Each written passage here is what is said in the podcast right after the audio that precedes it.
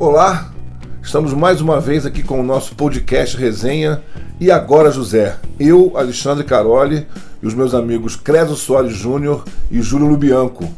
Mais um episódio, o nosso quarto episódio. A gente dá as boas-vindas para todo mundo, principalmente para quem está acompanhando pela primeira vez o nosso podcast Resenha. Aqui você vai se acostumando com o nosso jeito, com o nosso estilo. Não temos ideias preconcebidas, não temos donos da verdade, não somos gato-mestres, gostamos de discutir, analisar e colocar luz sobre os assuntos que nós consideramos os mais relevantes nesse momento e que justificam aqui a gente conversar sobre eles. E hoje a gente tem pela primeira vez um convidado, desta vez, hoje, pela primeira vez, um convidado ilustre, nosso querido Mauro Silveira, que é professor da PUC, mestre em História e Comunicação pela Fundação Getúlio Vargas e que foi nosso chefe durante bastante tempo lá na CBN. Né? E ele está aqui hoje conosco para falar sobre um período muito importante da vida brasileira, que foi o período da redemocratização, com a, o processo das diretas já, com a eleição de Tancredo no colégio eleitoral, depois do seu Cavário morte e depois a posse de José Sarney.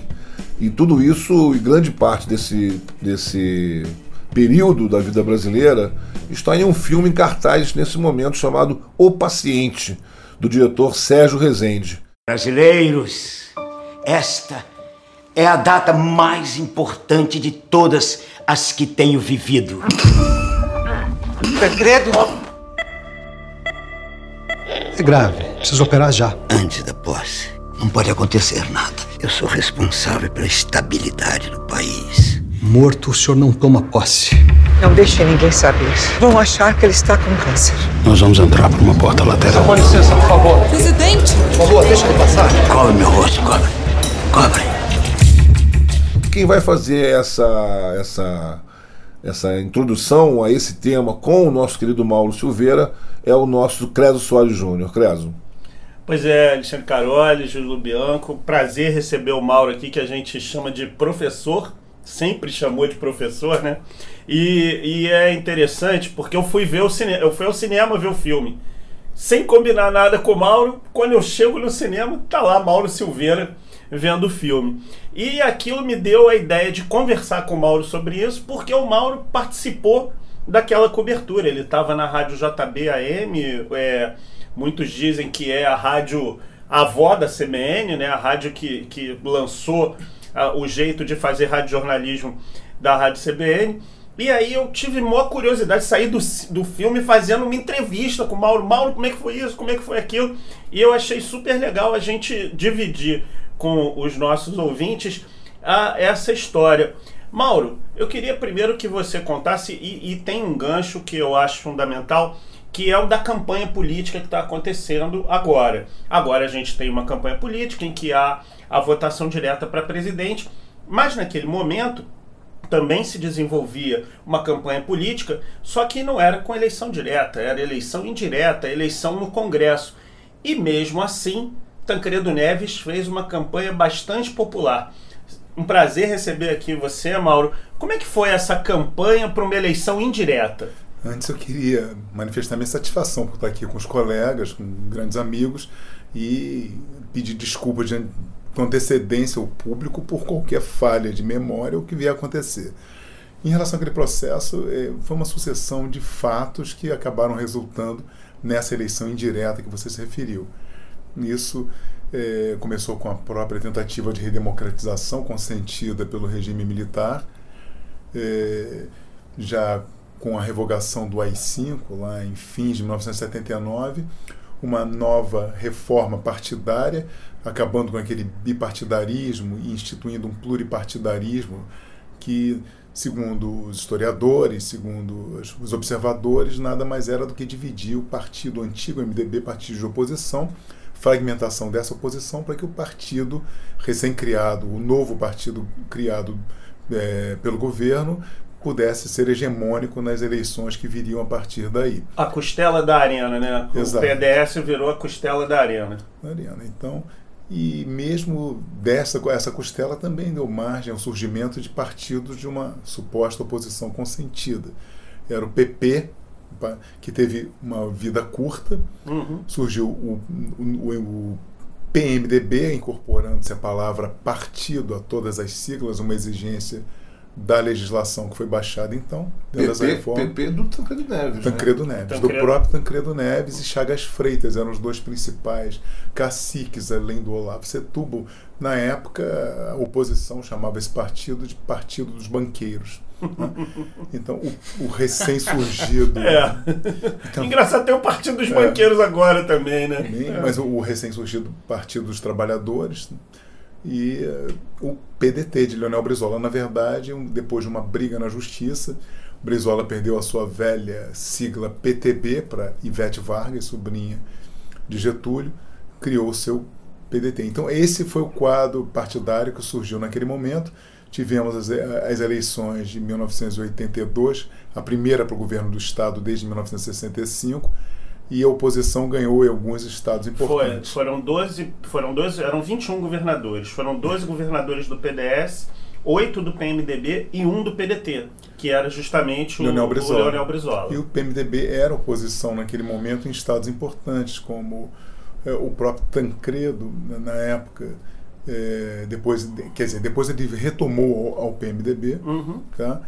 com eh, Franco Montoro e São Paulo, então foram eh, vitórias importantes da, da, da oposição. Lembrando que nesse meio tempo teve o Rio Centro, a bomba do Rio Centro, quando eh, o lado mais obscuro daquele regime veio à tona. Então o terror, aquele terror de Estado, ganhou faces ali. Tá? Bom, eh, a partir das eleições de 1982, já com a, a oposição reforçada e legitimada, começou uma campanha pelas eleições diretas em 1984, unindo todos esses políticos de diferentes tendências de oposição. Com a derrota da emenda Dante de Oliveira, que restabeleceria as eleições diretas, começou toda uma articulação para se eleger dentro das regras, daquelas regras do jogo, que seriam as eleições indiretas, Uhum. um candidato de oposição. Depois de uma forte negociação, já que o Ulisses Guimarães, presidente do PMDB, era quem canalizava naquele momento eh, os ventos da oposição, mas Tancredo Neves seria o oposicionista tolerado pelo regime militar. Sim. Então, Ele era mais de centro. O Tancredo ele andava nessa, nessa área que todos os políticos de hoje em dia querem andar, que O é um centro. de centro, né? só um centro diferente, né? por sua história, por sua tradição e por, por sua coerência. Agora, Mauro, uma coisa que o filme me chamou a atenção. Primeiro, o Tancredo ele, ele, se, ele, ele segurou o estado de saúde dele. O estado de saúde dele era grave, mas ele foi protelando, protelando até que não deu mais, né? Eu acho que dá para entender até essa esse medo dele de uma reviravolta, de um retrocesso, até lembrando as circunstâncias ali. Tancredo foi eleito numa, como eu disse, num, por um colégio eleitoral formado pelo Congresso Nacional, com seus deputados e senadores, e por representantes das assembleias legislativas. tá? Esses representantes eram escolhidos dentro do partido majoritário naquelas assembleias. né? Então, dentro desse e, e levando-se em conta também toda uh, uma, uma mobilização por parte do governo, uma instabilidade muito grande. tá? E, inclusive, um, o, próprio filme narra isso. Uhum. né? A, a- a impaciência do regime com o- aquele que seria o vice de Tancredo, que era o José Sarney, que era o presidente do partido, do PDS, que era o partido do regime. E após a escolha de Paulo Maluf como, como candidato do PDS, mesmo a revelia do, do presidente Figueiredo, o Sarney se sentiu liberado para aderir à oposição. Aí foi Sarney, foi Marco Maciel, Aureliano Chaves, Aureliano Chaves, que era, o, que era o vice-presidente de, de- o vice-presidente do Figueiredo, né? É. Bom, então esse clima todo, essa instabilidade, o medo de um retrocesso, foram apontados como os motivos para que Tancredo Neves escondesse seu mal-estar, sua doença. Uhum. Que o filme retrata bem isso nos diálogos. Bom, eu não acompanhei esse processo nem como repórter, nem como ser humano. Já né? que você Já era que- Consciente. que ser humano consciente. Não, era nascido, mas não tenho memória desse processo. É. Mas algumas coisas aqui na fala do Mauro que me chamaram a atenção. Né? A primeira coisa, o PMDB era oposição. Uma coisa inconcebível hoje para quem tem é, menos de 30 anos, não imagina o PMDB na oposição. uma posição de centro-esquerda. Naquele momento surgiu uma esquerda trabalhista, que era o PDT de Leonel Brizola, Uhum. e o- uma esquerda mais radical, o PT, que surgiu em São Paulo em 1980. É, numa época em que se criar novos partidos era uma coisa boa, depois de 20 anos do bipartidarismo imposto pela ditadura. Então, é, a criação de novos partidos era vista como algo que fortalecia a democracia, hoje é totalmente o contrário. Né? Você tinha um partido dos banqueiros e hoje, de novo, isso entra na retórica político-eleitoral, né? negativamente, acusando determinados partidos e segmentos de, de apoiar os banqueiros. São os grandes vilões ainda ganhando um monte de dinheiro no, no país. E também, assim, importante ressaltar que não tinha votação direta para presidente, né? Não havia a possibilidade do eleitor escolher o seu presidente. Então, hoje, quando alguns candidatos, algumas pessoas falam que na época da ditadura era muito bom, né? Faz esse ódio à época do regime militar. Isso vem com outras coisas também que não se costuma relembrar nesses momentos. A Constituição era de 1967, dos militares, tá? que, foi, que, que foi piorada muito depois do AI-5, quando surgiram vários assim, instrumentos de exceção. Agora, é importante também é, essa questão do, da abertura dos partidos, é que, com todas as dificuldades, num processo de redemocratização, num processo de abertura, ainda sem eleições diretas para presidente, é importante notar que, aparentemente, né, observando o período, que naquele momento, com os partidos que foram criados, ainda, quer dizer, ainda não, mas havia uma certa representatividade daqueles partidos em relação à sociedade, né? que é uma coisa que em algum momento se perdeu. A segmentos, né? Exatamente.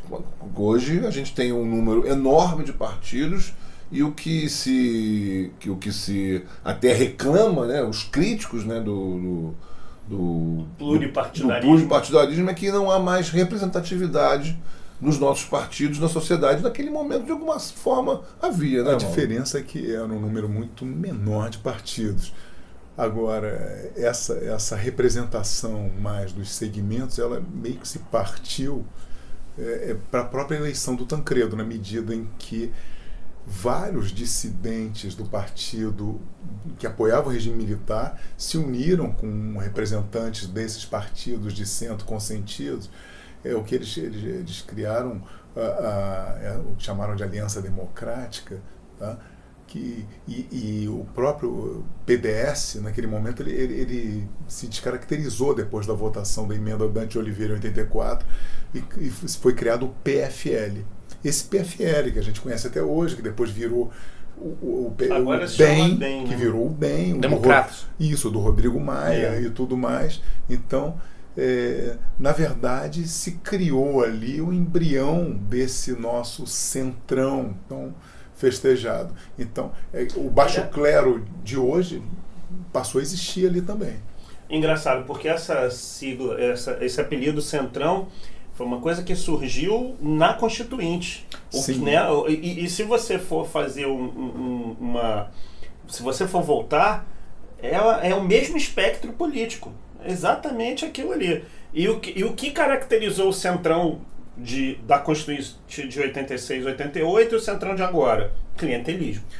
Bom, e, Isso. e- e como era um passado relativamente recente dentro da história do Brasil, é bom lembrar que nessa origem está o velho PSD, do próprio Tancredo e, e, e de Juscelino Kubitschek, entre outros, e, e muitos expoentes da UDN que foram formar a Arena.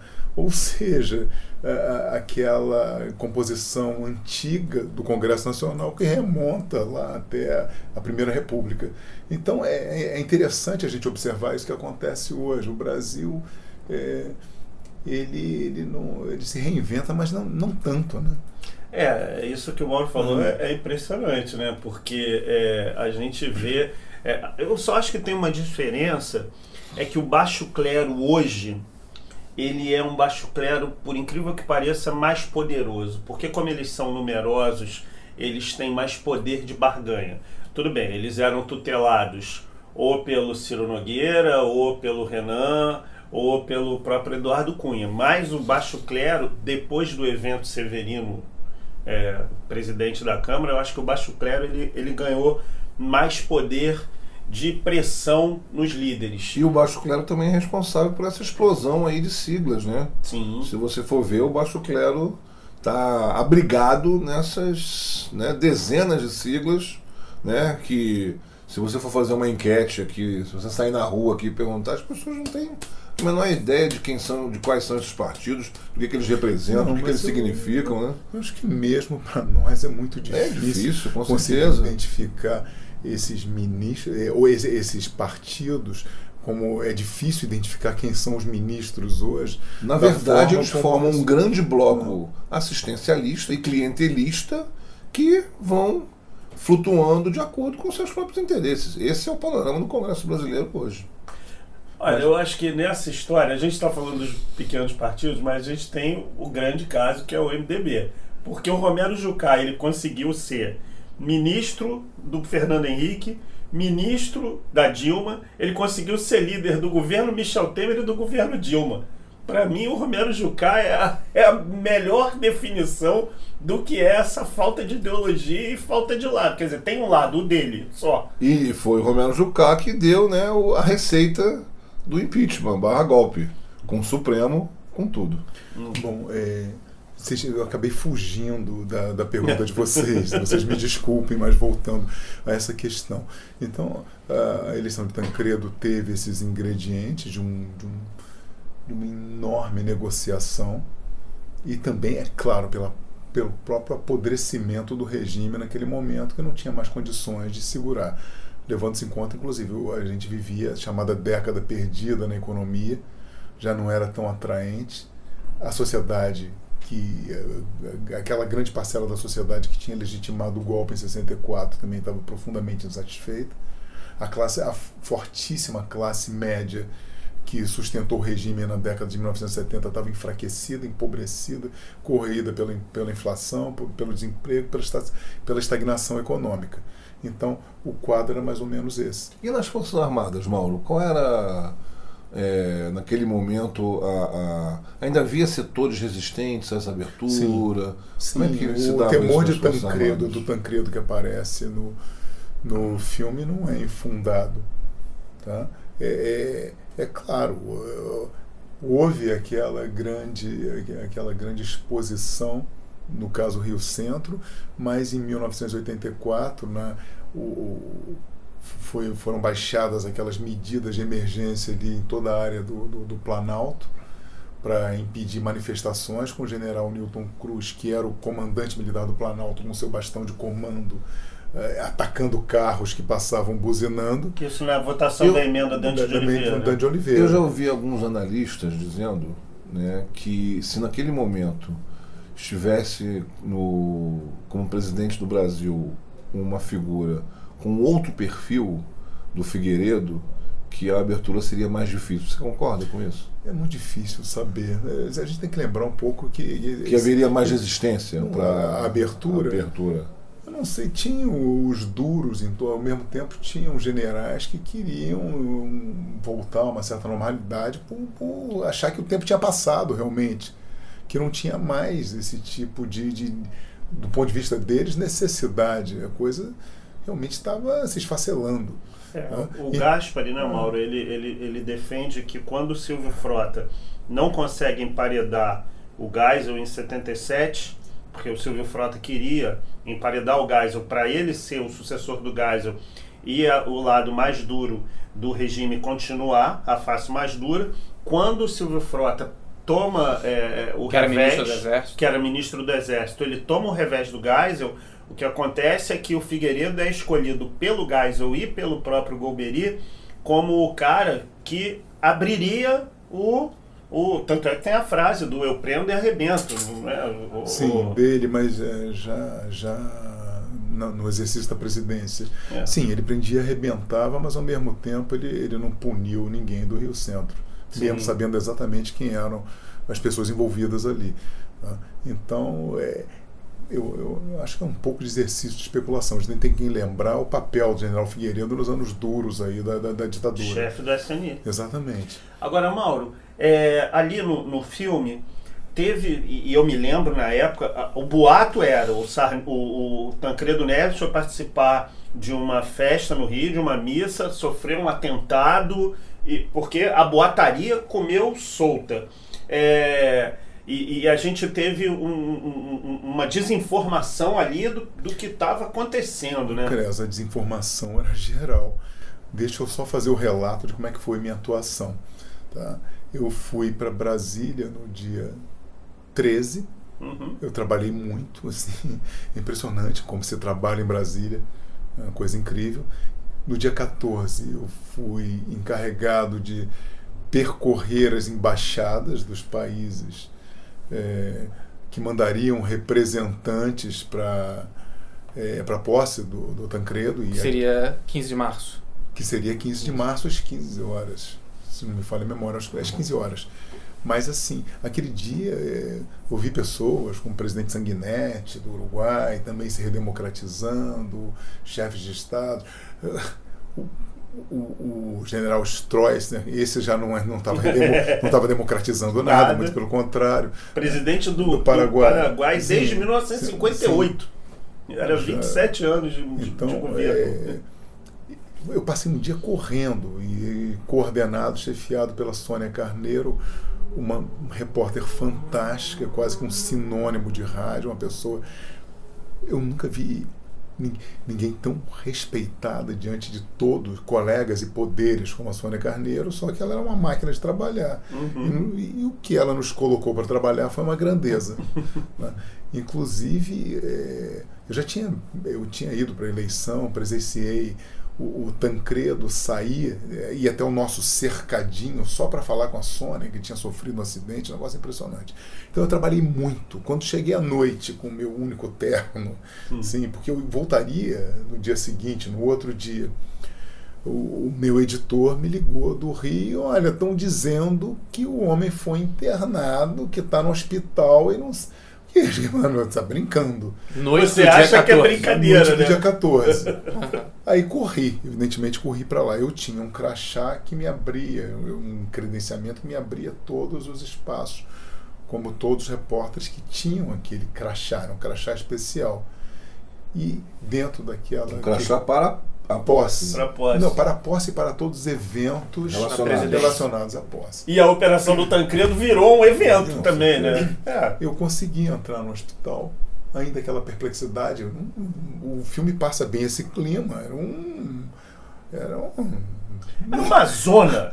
O Eu- filme eu- mostra que eu era estava uma procurando zona. a palavrinha mais qual- elegante, qual era o mas hospital foi que ele foi hospital de base. Hospital de base de Ah, Brasília. Então, eu entrei, aí eu vi, bom, lembrando aos ouvintes de hoje que não havia um objeto chamado telefone celular. Muito importante. sabe? Fundamental naquela cobertura. Eu era um repórter de rádio. E fosse qual fosse a minha, a minha, minha mídia, a minha empresa, a gente precisava de telefone, não tinha.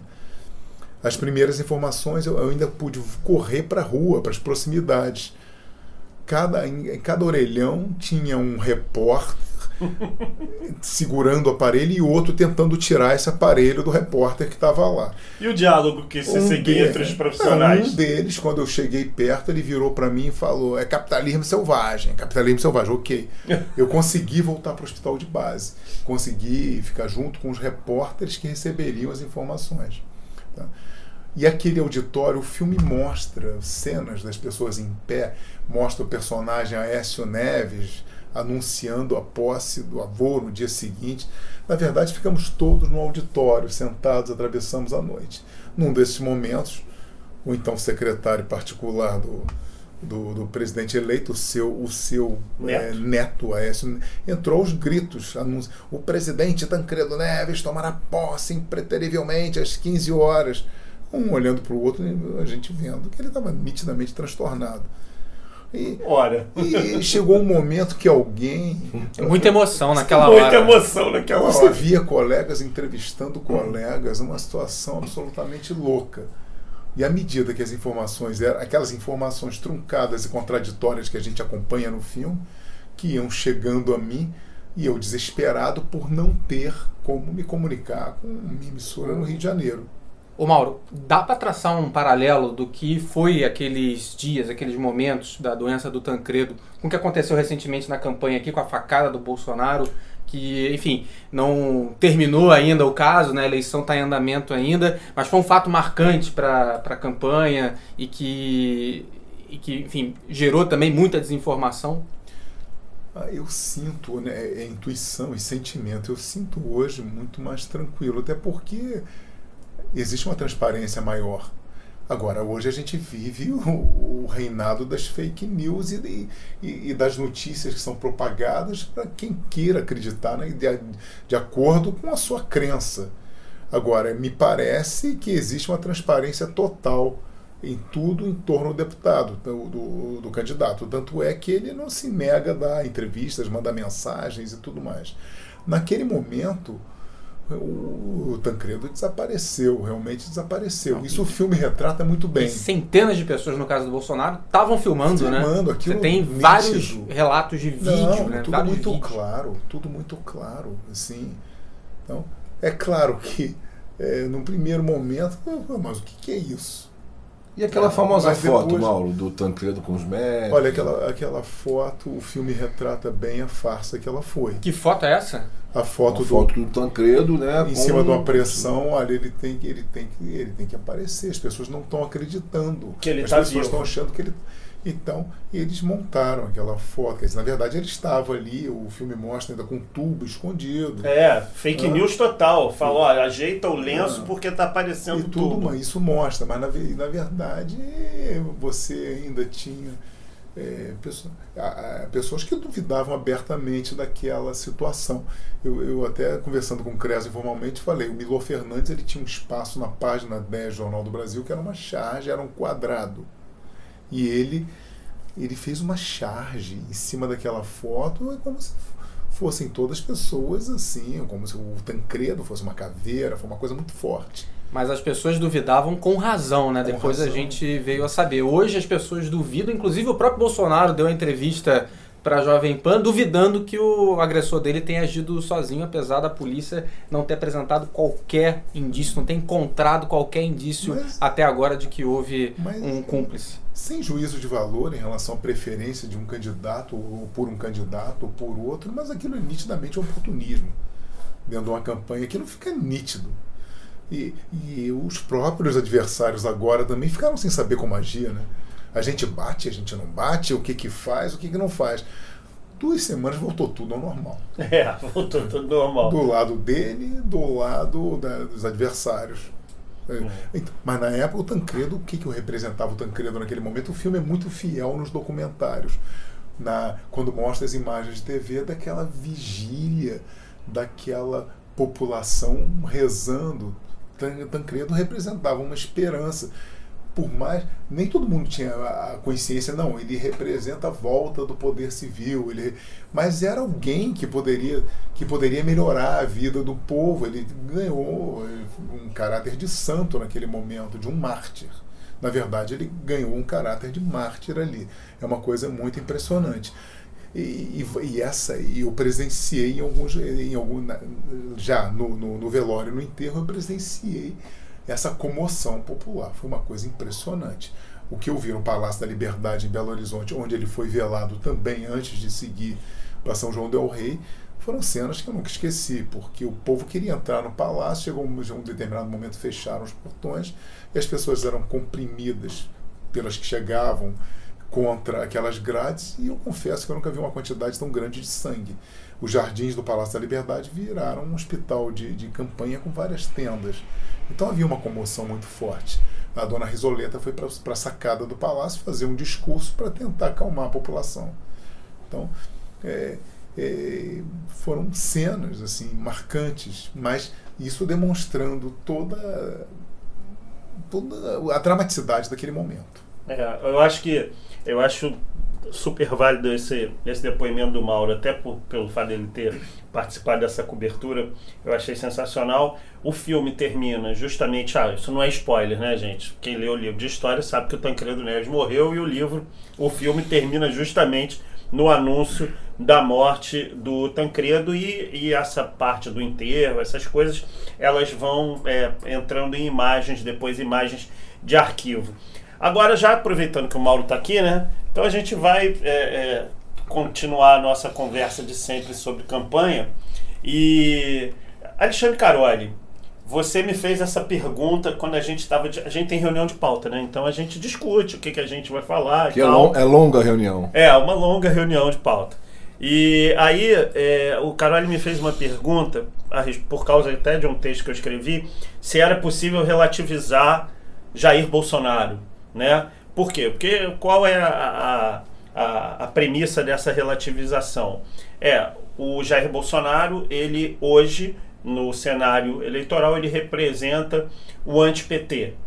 E tem é, político e comentarista colocando Jair Bolsonaro como um lado da moeda e o Fernando Haddad o outro lado. E como disse o Bernardo Melo Franco brilhantemente no Globo, não dá para dizer que são da mesma moeda, né? E aí eu te devolvo a pergunta, você acha que é possível relativizar o Bolsonaro, Carol? Eu não acho não, Creso, porque é, vamos lá. Quem, que, o que, que é o Jair Bolsonaro? Jair Bolsonaro é uma figura pública que não que tem uma trajetória longa na vida pública brasileira, principalmente na Câmara dos Deputados, mas que não tem, digamos assim, é, é, uma trajetória de, de, de ações relevantes na vida pública. Quais foram os grandes projetos que ele, que ele já apresentou, efetivamente, na Câmara dos Deputados? Quais, quais são as, os, as grandes conquistas políticas dele? Por que, que ele é reconhecido? Ele não é reconhecido pela, pela sua trajetória política. Isso independe de, de, de, questões ideológicas.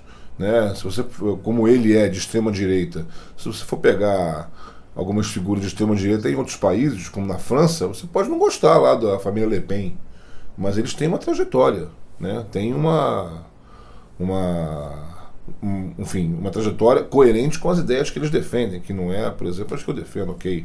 Mas aqui não. Com o caso dele, não. O caso dele é um caso de uma figura que, depois de um certo momento, identificou a possibilidade de ter mais visibilidade a partir da criação e da construção de um personagem. Né? Eu acho que essa é a diferença. Né? A construção de um personagem. Então, assim, eu considero que não é possível fazer essa. essa de você relativizar é, a figura dele.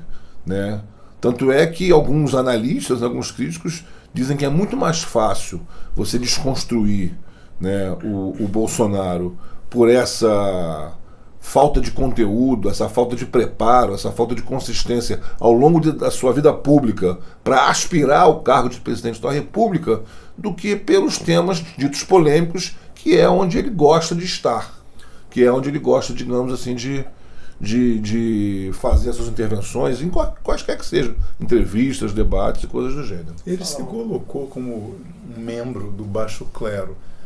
E, não sei, eu, eu, se fosse um estrategista de um adversário, simplesmente tentava explicar didaticamente o que é baixo clero no qual ele se insere. Né? O, o, que eu acho complicado é difícil a gente eh, parecer imparcial quando identifica algumas ameaças. Até vivendo esse, esse, eu como, como jovem e como profissional iniciante no jornalismo, a gente teve uma ideia do que era ditadura.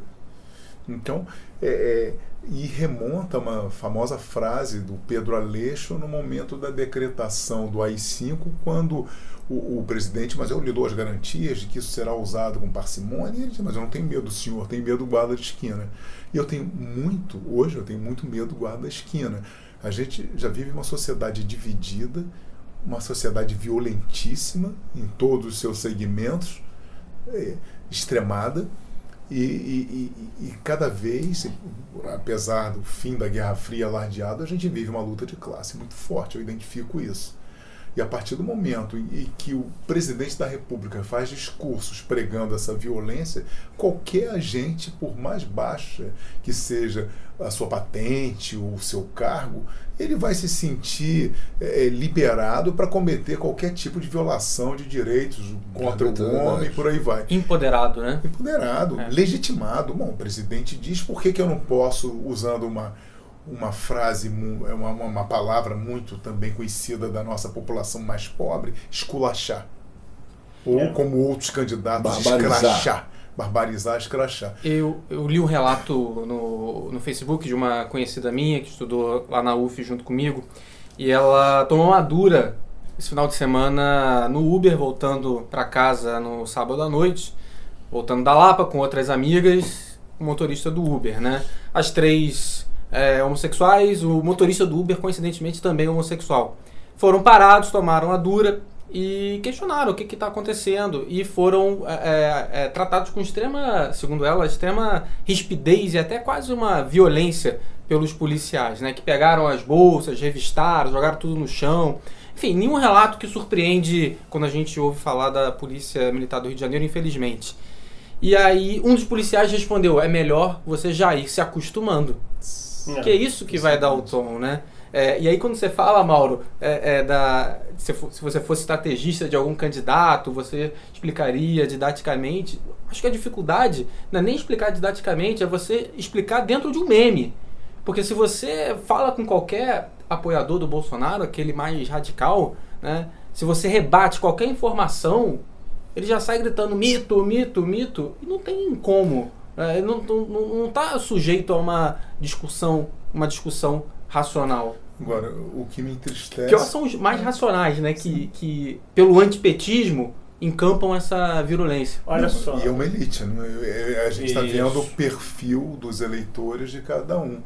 Em tese, são pessoas mais abastadas e esclarecidas. Então, Supostamente esclarecido. É. Sim, mas dentro dos seus interesses, talvez. Aonde eu posso ter mais vantagens nessa, nessa, nessa nova configuração que vem aí? Com quem? Com quem à frente do poder? Me preocupa, eu tenho visto exemplos assim e você se surpreende. Então, agora, o meu grande temor, infelizmente, é difícil você fugir de um pessimismo na medida em que nós vamos ver a repetição de uma sociedade dividida. Agora, tem uma. O, o- hoje teve uma, ma- uma reportagem, a gente está gravando dia 25, Cinco. e hoje eu vi uma reportagem do G1 sobre os desdobramentos da pesquisa do Ibope. E os números do Ibope, eles impressionam. Isso Desdobramentos falou, demográficos. Demográficos da, da, da pesquisa do Ibope. Isso que o Mauro falou é muito é, visível na pesquisa. Quem ganha acima de cinco salários mínimos tem hoje um extrato, esse extrato é pequeno, óbvio, mas acima dos cinco salários mínimos, 42% votam no Jair Bolsonaro. Entre os que têm nível superior, 38% votam no Jair Bolsonaro. O Fernando Haddad, o, o Jair Bolsonaro é líder na maioria dos recortes. O, o, o Haddad ele vence quem estuda até a quarta série, quem estuda até a oitava série, e o Haddad gan- também vence em quem ganha até um salário mínimo. Porque o resto dá, é, é, dá Bolsonaro na frente. O Mauro falou de, sobre a elite pensar em qual cenário ela ganha mais. Ela ganha em qualquer cenário, ela Sim, vai ganhar é. mais. Com o Lula ela ganhou mais, com a Dilma ela ganhou mais, com a Haddad a elite vai continuar ganhando mais. Eu concordo, mas eu não sei se é uma coisa atávica. Vamos à forra, É. sabe? Se, aí, aí, dentro daquele, da- daquele espírito de luta de classe, não, essas pessoas já ganharam, já tiveram vantagens. É, Eu não consigo compreender. E, e é engraçado, né? Porque pelo perfil dos dois, Bolsonaro foi um baixo oficial, né? É, e, e o, Fernando Haddad é um, um acadêmico, um intelectual é, reconhecido, respeitado. Então, é, eu não consigo en- entender essa, essa, A quase inversão, essa né? inversão É. total. Não, não é nem uma questão, no meu caso específico, eu até, eu como eleitor, avaliaria, isso for o íntimo, né? outras possibilidades assim de ter um candidato. Agora, é, como cidadão, como brasileiro, como pai, como avô, o ele não, para mim, é a única posição viável. Eu não sei se eu deveria falar sobre isso aqui. Não, mas- eu acho. é, é, tem uma. Por falar em ele não, um número que eu achei muito significativo é entre as mulheres. A diferença do eleitorado do Bolsonaro, do- da, penetração de, de votos do, do Bolsonaro, entre os homens é 35% e entre as mulheres 21%. O Bolsonaro, ele depois da facada, ele teve um grande crescimento entre os homens, mas não teve um grande crescimento entre as mulheres.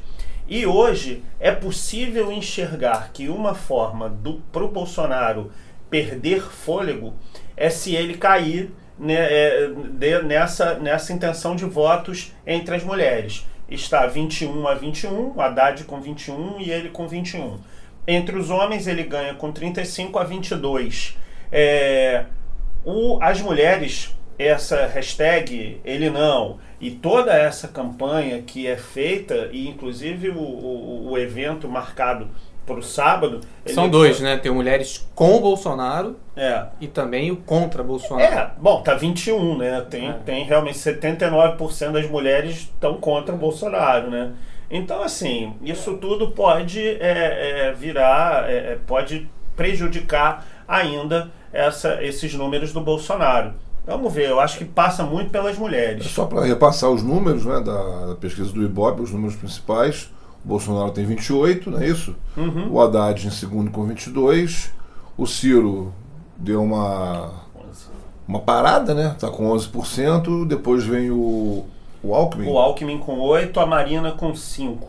E aquele e o número também que é importante do segundo turno, que, que é a vitória do, de todos contra o Bolsonaro. Menos a Marina. Menos A a Marina Marina. empata 39 a 39. Mas no caso do Haddad, que tinha né, Que tinha o empate de argumento de, 41 de a muitos 41. apoiadores do Ciro, de que olha, o Ciro é o cara para ganhar do, do Jair Bolsonaro no segundo turno. Hoje, hoje, 43 Haddad, Bolsonaro 37, né? Lembrando que esse tudo é muito rápido, uma semana é uma eternidade, e isso não, não tem um quadro definido, mas, a gente tem que esperar. Mas parece claro que quem que o novo presidente vai ser eleito pelo índice de rejeição. Isso é inédito e isso não deixa de ser triste. A gente vai votar, a gente vai votar com, mais contra.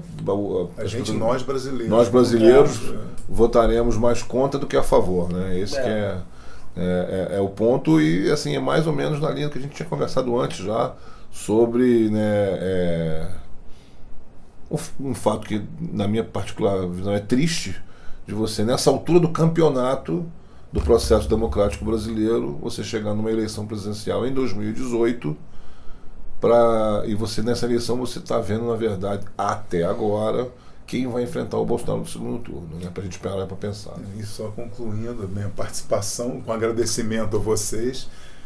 Nunca se questionou tanto nesse país, acho que é um fenômeno mundial também, mas no Brasil isso tem sido muito frequente, o conceito, o próprio conceito de democracia. É verdade. Bom, só também para eu concluir, dar meu pitaco final, vou falar e sair correndo na possibilidade seguida do Ibope de Bolsonaro perder em todos os cenários do segundo turno, ou seja, de não ser eleito. É a primeira vez em 30 anos que ele não vai ter um mandato de político. Né? Qual é a próxima eleição que a gente tem? É para Prefeito do prefeito Rio. 2020. Né? A gente tem um prefeito extremamente impopular que pode disputar aí com Jair Bolsonaro. Imagina isso, Cruz? É, vamos dar tempo ao tempo. Vamos sair correndo. Vamos sair esperar, correndo. vamos esperar.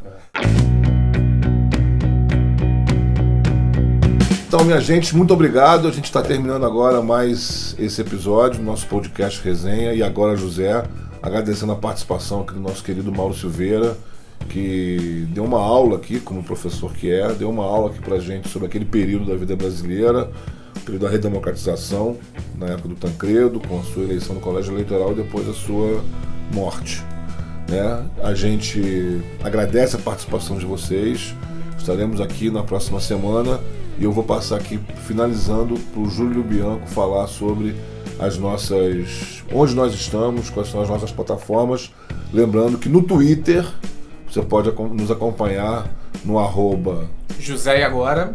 José e Agora e nos nossos Twitters particulares, arroba J. Lubianco. J. Lubianco, Alexandre Caroli E Creso Soares. Creso Soares. E as outras plataformas? A gente está também fechar? no Facebook, né? A gente tem uma página lá no Facebook onde a gente posta todos os episódios. é, no Twitter, como, como o Caroli falou, e também qualquer plataforma de podcast. A gente está no iTunes, está no Spotify. Enfim, onde você quiser ouvir, você pode ouvir o podcast E Agora José. Então a gente está encerrando, aguardando vocês para a semana que vem. Até lá.